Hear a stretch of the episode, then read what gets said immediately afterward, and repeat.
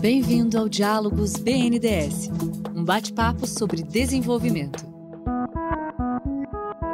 Olá, você está ouvindo o podcast Diálogos BNDES, uma conversa com um representante do banco e um convidado externo sobre os principais temas do desenvolvimento brasileiro. Eu sou Fernanda Lima e hoje vamos falar sobre saúde. A saúde é uma das áreas mais importantes para o desenvolvimento funcionando como ponto de convergência entre objetivos sociais e econômicos. Além de ter impacto sobre o bem-estar e a capacidade produtiva da população, o setor movimenta uma complexa cadeia de bens e serviços de alta tecnologia. Esse grande potencial transformador, entretanto, vem acompanhado de enormes desafios. Para conversar conosco sobre essas questões, estamos aqui hoje com o chefe do Departamento do Complexo Industrial e de Serviços de Saúde do BNDES, João Paulo Pieroni, e com a presidente da Fundação Oswaldo Cruz, Nízia Trindade Lima. Nízia, João, é um prazer tê-los conosco. Bom dia, o prazer é nosso. Prazer é nosso. Então, indo direto ao assunto, como vocês entendem a relação entre saúde e desenvolvimento? Essa relação, ela é muito importante e deve ser pensada como uma via de mão dupla, ou seja, o desenvolvimento econômico, social, ele afeta as condições de saúde, as possibilidades de bem-estar. Essa é uma dimensão e a outra é que a saúde é também um fator para o desenvolvimento econômico social sustentável. Né? Isso se dá a partir de ações como o Complexo Econômico da Saúde. A saúde emprega hoje, direto ou indiretamente, cerca de 20 milhões de pessoas no país é um contingente maior do que o de desempregados. É um setor dinâmico, correspondendo a um terço da pesquisa e inovação é, no nosso país. Pensando a inovação para o desenvolvimento em saúde, o dinamismo econômico que está presente no setor saúde, por isso eu digo é uma via de mão dupla. Né? A saúde requer desenvolvimento econômico, social em bases sustentáveis e, ao mesmo tempo, ela é um fator para esse desenvolvimento. Poucos segmentos do desenvolvimento econômico conseguem ter essa abrangência de impacto, impactos sociais, impactos econômicos, impactos tecnológicos. E por isso a saúde ela é, ela é fundamental como um vetor de desenvolvimento, não só como uma política social vista pela maior parte da, da população, mas como um vetor de desenvolvimento de país, que arrasta toda essa cadeia também complexa de bens e serviços. É, com a Constituição de 88, né, a gente teve mudanças significativas no, na história da saúde no Brasil. Né?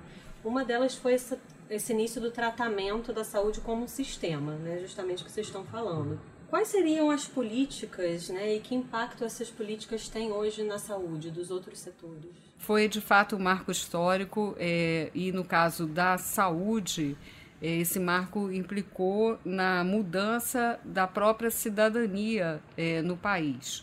Né? Há um conceito bastante conhecido, que é de cidadania regulada, de Vanderlei Guilherme dos Santos, em que ele discutiu que em, antes de 88, né, o que nós tínhamos era um sistema de proteção social, de assistência médica e todo tipo de proteção e de previdência que atingia aquelas profissões, aqueles trabalhadores em profissões reconhecidas pelo Estado. Né? as profissões reguladas, portanto, e que o grande símbolo é a carteira de trabalho. Né? E, de, e de fora ficavam todo o setor informal, né, trabalhadores do setor informal e também os trabalhadores rurais, ou seja, a grande maioria dos brasileiros. Então, 1988 implicou em incluir né, esse conjunto de brasileiros e também é, pensar uma visão integral é, da saúde. E os indicadores, os efeitos é, são muitos, né? eu mencionaria alguns indicadores importantes. Um deles é o indicador relacionado à expectativa de vida, que em 88 era de aproximadamente 65 anos e hoje é de 74 anos, ainda que existam muitas diferenças entre as regiões brasileiras. Mas acho que esse é um indicador importante.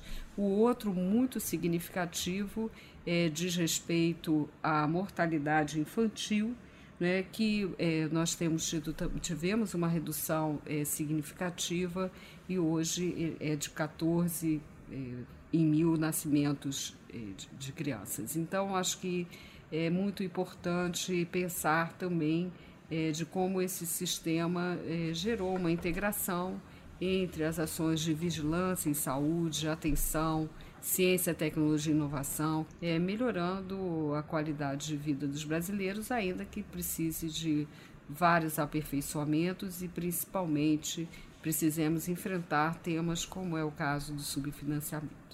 É, Fernanda, eu acho que dá para dizer que o SUS certamente é uma das maiores conquistas da sociedade brasileira, algo extremamente relevante para a redução de desigualdade no Brasil. Recentemente, o Dr. Drauzio Varela escreveu um artigo que cujo título é Sem o SUS é a barbárie, que basicamente é a situação anterior que a Anísia comentou, onde você tinha um contingente de pessoas enormes sem qualquer direito à saúde. Você tinha os trabalhadores formais atendidos pelo INAMPS e todo o restante, trabalhadores rurais, informais, sem qualquer assistência ou dependendo exclusivamente de filantropia. Então o SUS busca dar um tratamento igualitário para todos, porque a gente tem um sistema que atende, talvez o Brasil, acho que o Brasil seja o único país em que é, se ousou oferecer saúde gratuita, de qualidade, é, a mais de 200 milhões de pessoas. É o único país que tem um sistema universal para mais de 200 milhões de pessoas, com uma, disparidades regionais enormes, com o tamanho geográfico do Brasil,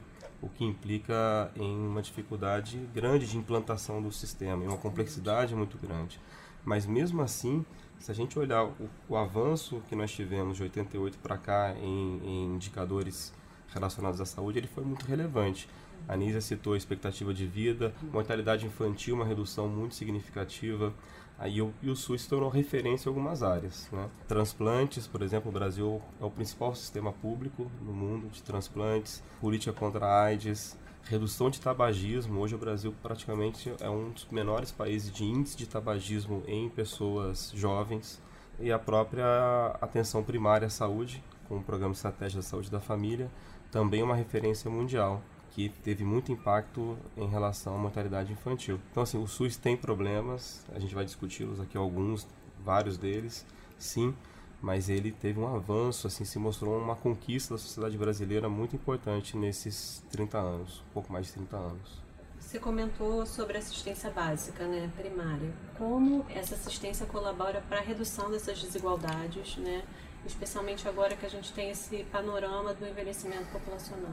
Essa pergunta é extremamente importante, Fernando, porque é, o SUS hoje, todos os sistemas de saúde, eles vivem com um dilema da sua sustentabilidade. É, acho que há expectativas aí, alguns países, Estados Unidos, por exemplo, chegam a gastar 17, 18% do PIB com saúde e com resultados até é, ruins, relativamente ruins pelo, pelo valor gasto. A grande discussão é que com o envelhecimento da população, aumento de doenças crônicas, o sistema, da forma como ele é montado, focado mais em hospitais, focado mais é, no pagamento por serviços, ele não é sustentável.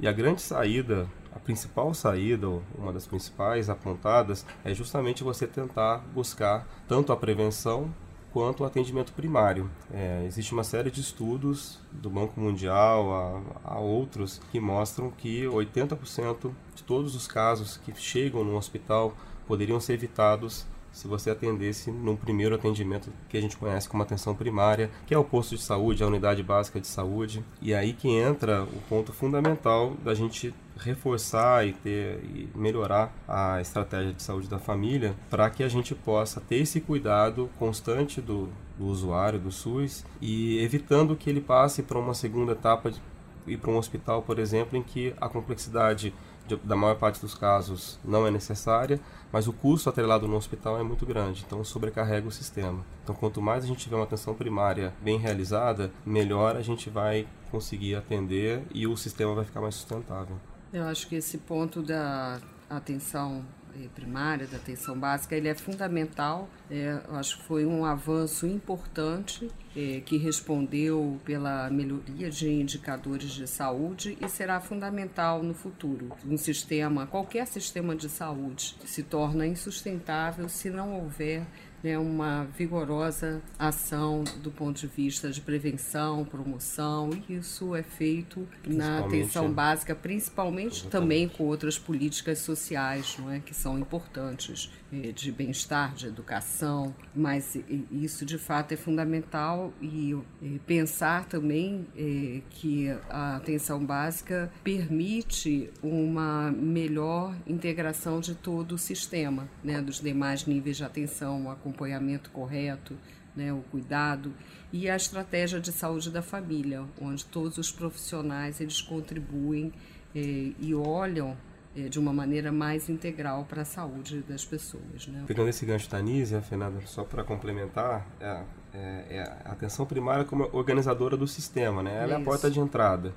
Como a Nízia comentou, é do pode você pode concluir o atendimento ali, né, ou conseguir dar uma resolutibilidade com atenção primária, e caso seja necessário você ir para os outros níveis de atenção, é ela quem vai organizar esse caminho do paciente para as unidades mais complexas, de atendimento mais complexo. E isso impacta um outro ponto muito relevante em termos de melhoria de eficiência do sistema, de a gente pensar em, em macro-regiões de saúde, ou em regionais de saúde que a gente possa, a partir do atendimento primário, encaminhar esses pacientes para as unidades adequadas do, do nível de complexidade e no nível de uma macro-região.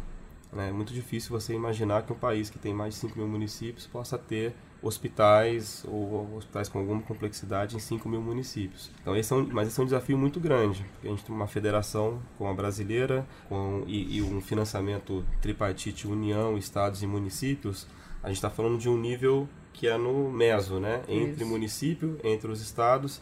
Então não é simples fazer esse ajuste, mas a partir da atenção primária, acho que um grande desafio é, é, nos organizarmos e ganharmos eficiência em redes regionais de saúde também. Considerando o investimento que a gente tem em saúde hoje, né? Então essa, você acho que já deu até uma dica aí, mas essa seria uma forma de ampliar, tratar essa parte da saúde é, nesse primeiro nível, de Sim. ampliar a efetividade com os gastos.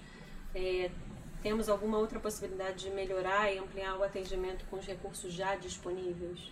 É, eu acho que é muito importante frisar que é um setor subfinanciado no Brasil. Esse é um dos grandes problemas, não é, do sistema. Até se fizermos a comparação internacional né, do investimento público é, feito, vemos que há aí um déficit muito importante e que é preciso né, se enfrentar essa questão. É uma questão que está presente desde a criação do SUS, não é? tem sido um, um tema constante. Muitas vezes se contrapõe à eficiência de gestão, quando na verdade é, é, é preciso melhorar a gestão, mas é preciso o financiamento adequado. Né? Uhum. E também uma má gestão acaba impactando nas condições gerais de melhor uso dos recursos. Mas é fundamental é, frisar essa questão do financiamento. Agora, também é verdade verdade que se houver uma demanda muito grande por medicamentos de alto custo e a medicina torna-se cada vez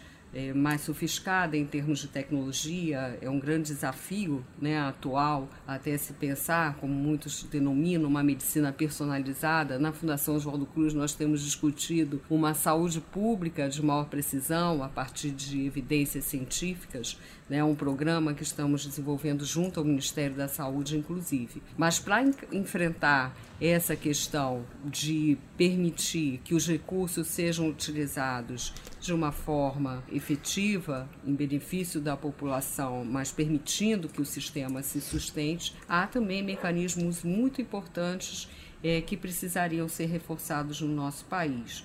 Né? Um, exemplo que nós podemos usar, ainda que a escala não se compare né, em termos do tamanho da população, como já falamos, é o exemplo, é o exemplo do sistema público inglês, onde o NICE é a agência que faz a avaliação da incorporação tecnológica. Então, acho que essa é uma dimensão muito importante também né, junto com o que já falamos, de uma visão integral do sistema de reforço à atenção básica, é onde se requer né, intervenções de maior custo, haja uma análise de como né, se incorporam novas tecnologias, novos produtos, novos serviços, isso a partir de uma análise que é possível ser feita.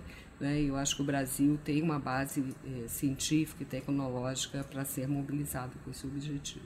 complementar com alguns números do quanto que a Nízia comentou do subfinanciamento, né? O Brasil, embora tenha um sistema universal, o gasto em saúde no Brasil ele gira em torno da média de países da OCDE, está em torno de 9% do PIB, mas o que poucas pessoas conhecem é que a maior parte desse recurso ele é privado, né? cerca de 5,5% é privado Isso. e 4, 4,5% do PIB ele é público. Esse percentual ele nos coloca em junto com não tem comparação internacional quando a gente olha para países com sistemas universais.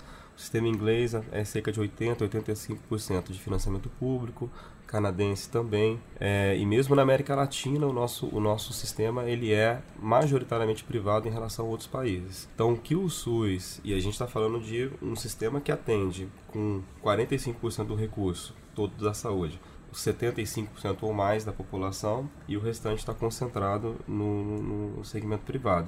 Então, é, como a Anísia comentou, é, é, existe uma questão de subfinanciamento muito, muito histórica e que a gente precisa equacionar ainda mais com, com a, a tendência de envelhecimento e doenças crônicas. E tem a questão da gestão também. E voltando à sua pergunta, Fernanda, é, acho que só acrescentaria um outro tema de, de que seria muito útil para a gestão do sistema, que é a questão da informatização. Quanto mais a gente conseguir informatizar os, o, a saúde, as unidades, compartilhar os diagnósticos, os prontuários, a gente vai conseguir ter um planejamento melhor da, da gestão do sistema e evitar um excesso de exames desnecessários que já foram feitos. Então, Exato. Então, quanto, quanto mais a gente conseguir compartilhar isso no sistema, e aí o ideal é até num sistema privado com público também, que todos tenham Sim. acesso, é, a gente poderia reduzir também o custo e melhorar a eficiência do sistema. Hoje há uma proposta, né, várias discussões sobre saúde digital e é muito importante que esses esforços, né, que são coordenados pelo Ministério da Saúde, sejam direcionados para que se melhore não é, a, a gestão do sistema e para que se tenha essa possibilidade de olhar possíveis redundâncias né, em benefício de um acesso de qualidade universal. O Ministério da Saúde começou recentemente a, a informatização, um trabalho piloto para a informatização das unidades básicas de saúde. Começaram agora um projeto piloto em Alagoas, inclusive que o BNDES tem participado, para depois ter uma expansão é, para todo o Brasil.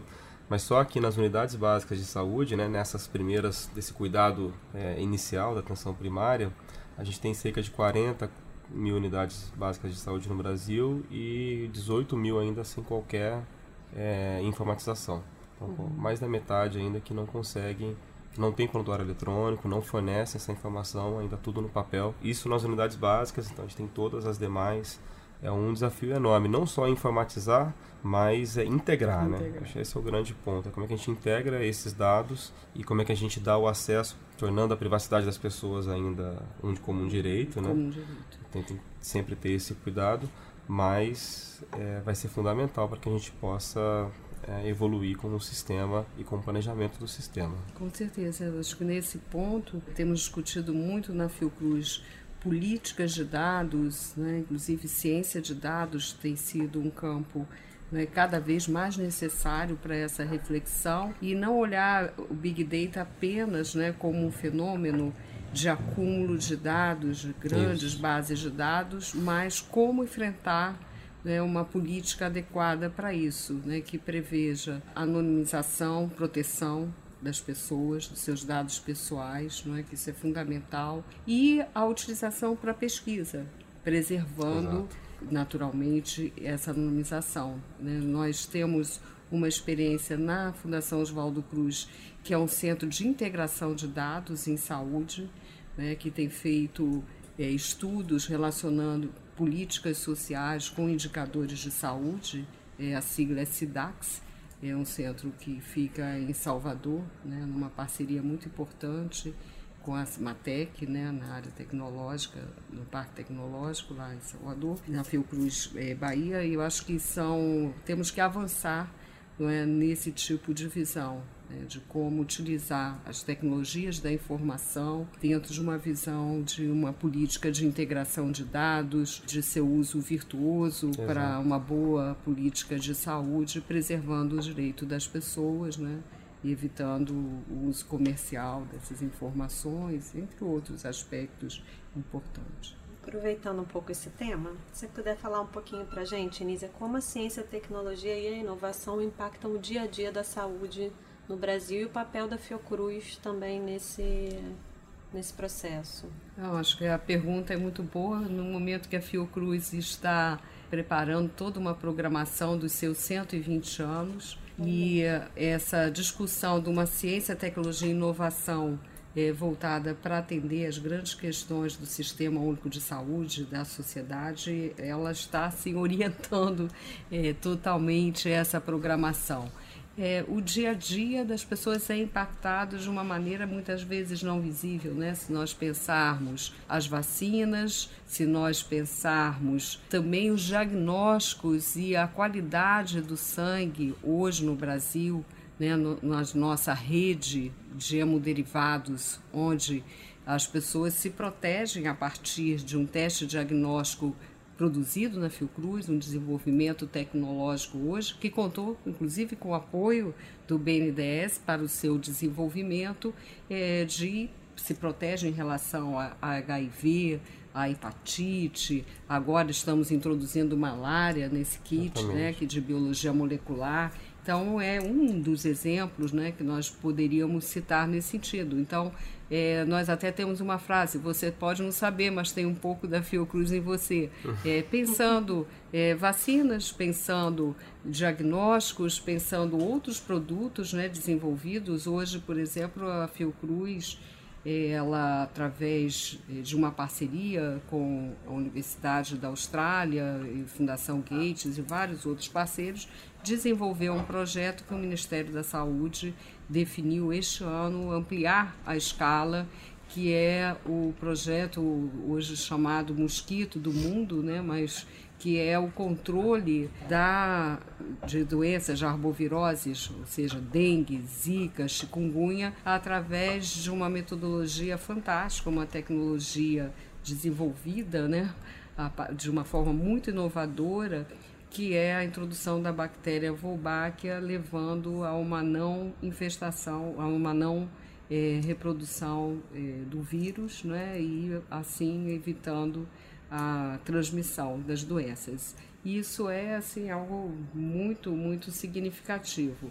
Mas eu diria que a ciência, tecnologia e inovação, elas estão presentes também numa visão ampla quando pensamos é, inovações em políticas sociais, inovações em políticas públicas, o próprio Sistema Único de Saúde. E eu cito também um exemplo que é hoje uma referência mundial do que é feito no Brasil, que é o caso dos bancos de leite humano, que é algo de tecnologia aparentemente simples, simples né? A complexidade uhum. grande envolve a construção de redes, Isso, né? Que vão das mães, é, né? Que doam seu leite, as receptoras, a logística e o Brasil tem exemplos muito exitosos de construção de redes e eu acho que o Sistema Único de Saúde veio fazer isso numa escala muito mais ampla. Então, acho que no dia a dia da população a ciência está presente, como disse muitas vezes, de uma forma não tão visível, mas ela precisa ser fortalecida para dar respostas, como deu no caso da epidemia de Zika, né, onde uma rede que foi da virologia, a parte da pesquisa clínica, a pesquisa em ciências sociais voltada para políticas, a pediatria, neurociência, né, todos, a fisioterapia, né, todos esses conhecimentos mobilizados. Você falou um pouquinho dessa parte de prevenção, né? Sim. E ela fica mais explícita também a partir de 88, pensando nessa ideia de promoção, proteção e recuperação, né? Você pode falar um pouquinho da importância da prevenção da saúde pública e do papel da Fiocruz ao longo dos anos?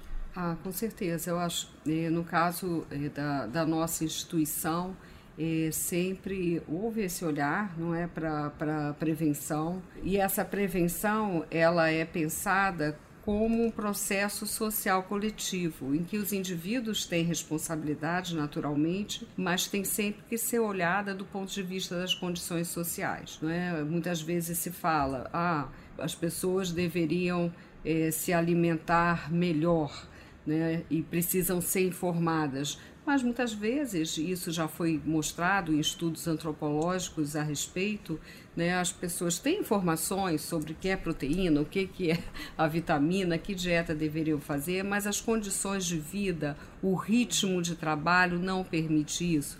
Né, e elas acabam é, comendo fast food, coisas é, que não são as melhores, né, dado o seu ritmo de vida. Então, é sempre é importante ter essa visão integrada. Fiocruz participou de, e participa de várias ações de prevenção, uma delas fundamental é a própria questão das campanhas de vacinação. Essa experiência da Fiocruz e a experiência do Brasil, ela serviu também de referência no mundo. Ontem lançamos um livro sobre a poliomielite, é, que coloca então as doenças preveníveis por vacina e o exemplo né, da eliminação da circulação do vírus da polio né, nas Américas, foi uma grande campanha da Organização Pan-Americana de Saúde que teve a Fiocruz, o Brasil, como atores importantes. Mas há outras dimensões, né, outros aspectos além da vacinação. Eu acho que a, a relação da educação e saúde, programas de territórios saudáveis que nós desenvolvemos, articular sempre a saúde com políticas de vida. E o conceito de promoção já é um conceito mais amplo, porque ele não tem o foco na doença. A prevenção ainda tem muito o foco na doença, e o conceito de promoção tem justamente o foco na saúde. Como construir bases para uma vida mais saudável. Né? E, a, isso passa é, por ambientes sociais é, que sejam valorizadores né, da vida. Então, acho que a própria neurociência, além da sociologia, né, eu acho que se somam para mostrar que não existe bala mágica em saúde, né, não existe nenhum fator isolado que leve a uma melhoria. E eu gostaria, assim, de, de concluir essa questão da prevenção com um tema que tem me preocupado muito, né, recentemente, que é, é, um dos indicadores importantes dentro da Agenda 2030 dos Objetivos do Desenvolvimento Sustentável, que é a mortalidade materna. E a mortalidade materna é, é um fator preocupante é, no Brasil. É, eu acho, hoje, né, para nós termos uma ideia, nós temos 64,5 de óbitos maternos em cada 100 mil nascimentos. Né? Nós temos é, uma meta que o Brasil nunca alcançou, né? uma meta que o Brasil não alcançou, uhum. né? Os países estão desenvolvidos está em torno de 30, com grandes disparidades regionais, né? No Nordeste nós temos 88 mortes por 100 mil nascidos vivos, então isso é muito é impactante de olhar e essa mortalidade é absolutamente prevenível. E se olharmos outras variáveis, como raça, por exemplo, é assustador, né? Porque veremos então que esse número chega a mais de 100, hum, né? População negra. Então, a população negra. E, é, e, então, eu acho que eu estou chamando a atenção desse ponto, porque antes eu falei né, de um indicador que o Brasil avançou, mas estamos preocupados que não haja né, um, um retrocesso, porque está ligado a vários fatores, né? Eh, sociais. Mas, no caso, a mortalidade materna, um bom pré-natal, né, e voltamos, né, atenção desde primária. a atenção primária e tudo, ele é fundamental para que essa mulher eh, possa não só preservar sua vida, mas é, ter uma boa condição, ter uma condição melhor no seu processo de gravidez, que é uma condição natural e uma preocupação é, da sociedade. Hoje a Fiocruz ela firmou um acordo com o Fundo de Populações das Nações Unidas e está desenvolvendo com outros países, não só o Brasil, mas no eixo de cooperação Sul-Sul, uma ação com foco na meta de zero de mortalidade materna que é a grande meta da ONU, né, é, de evitar as mortes preveníveis, evitáveis. Né, e eu acho que a atenção básica, todo o cuidado que a gestante precisa ter, eu acho que tem que ser um olhar especial no nosso país. Né, e vamos procurar contribuir nesse sentido. A prevenção, para também só concluir, ela, ela tem que ser associada a outras políticas. Né? Acho que esse é o ponto. Primeiro, uma mudança de hábito, nossa, né, nós é, indivíduos, é, a consciência em relação à saúde, isso é difícil de ser, de, de ser feito, mas é possível. E ao mesmo tempo que o setor público, a sociedade permita espaços para que a gente possa é, para que possa exercer é, esse novo estilo de vida, né? A gente vê hoje cidades que não são planejadas, especialmente nas periferias. Então, como imaginar que uma pessoa que trabalha 10, 12 horas por dia, que pega transporte, duas horas de transporte para ir, para voltar, vai ter tempo para fazer uma caminhada em um parque que não existe no bairro dele. Exato. Então, assim, tem, tem, essa visão mais holística do tema da saúde, Exatamente. que impacta muito na prevenção, né? É, é, que a gente precisa ganhar, ganhar força e, e, saber que até a arquitetura das cidades, a forma como você organiza calçadas, impacta na, na, prevenção. E a mobilidade urbana, um né? Ponto... Pessoa, um ponto central e eu fiquei muito impactada porque fui à conferência em Nairobi, do, que é a conferência de populações, né, promovida pela ONU.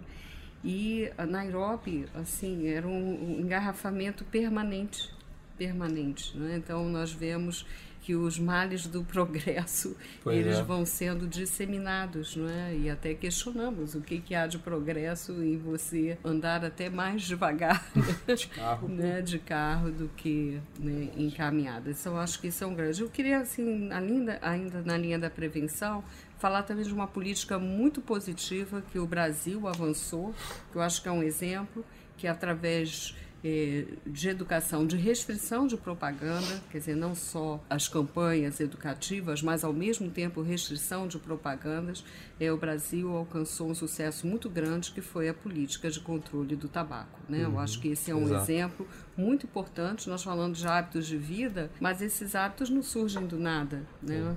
Eu vi recentemente propagandas de cigarro da década de 50, onde se incentivava o uso do tabaco como algo até demonstrador de vitalidade, uhum. não é? Como hoje ainda existe no caso das bebidas alcoólicas, né? Exato. Né?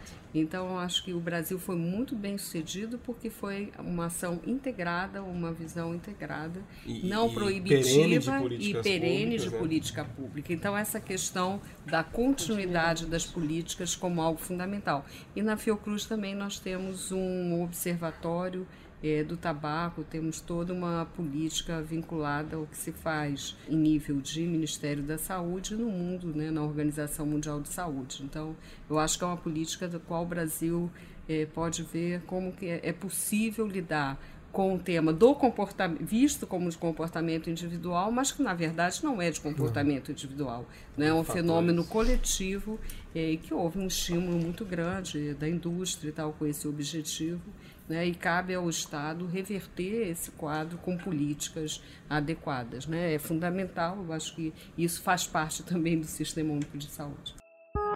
Você ouviu o podcast Diálogos BNDS. Para saber mais, acesse bnds.gov.br barra blog do desenvolvimento.